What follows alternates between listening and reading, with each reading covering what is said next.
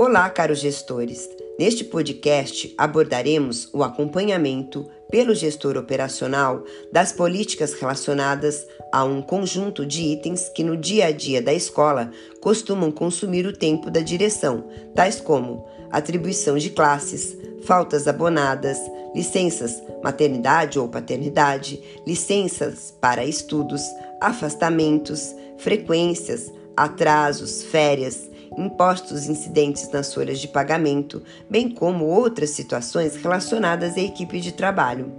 Entender as situações legais, como direitos e deveres, permite assessorar melhor a equipe e trabalhar a partir das premissas legais. Não é necessário dominar todos os assuntos, mas conhecê-los e contar sempre que possível com uma assessoria em momentos de dúvida. As prefeituras possuem, em sua estrutura, competentes profissionais para questões mais relevantes.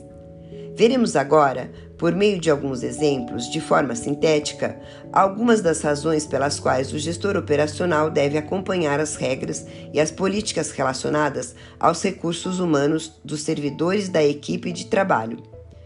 Com relação à atribuição de classes, o gestor operacional deve compreender como é feita para explicar aos docentes novos ou acompanhar para se preparar sobre as possíveis mudanças na composição da equipe de trabalho.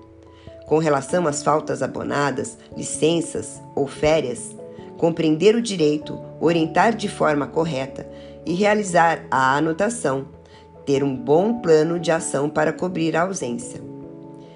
Com relação ao registro de frequência, o gestor operacional deve zelar para manter um registro atualizado e informar as possíveis consequências dos seus não preenchimento registro. Ah, com relação a retenções e descontos, o gestor operacional deve compreender para orientar as possíveis retenções e descontos no salário do servidor. E você, meu caro gestor operacional, já esteve frente a frente com alguma dessas situações? Conhecer a legislação certamente é fundamental. Ter um senso de ponderação, ou seja, bom senso, também o ajudará nessas questões do dia a dia.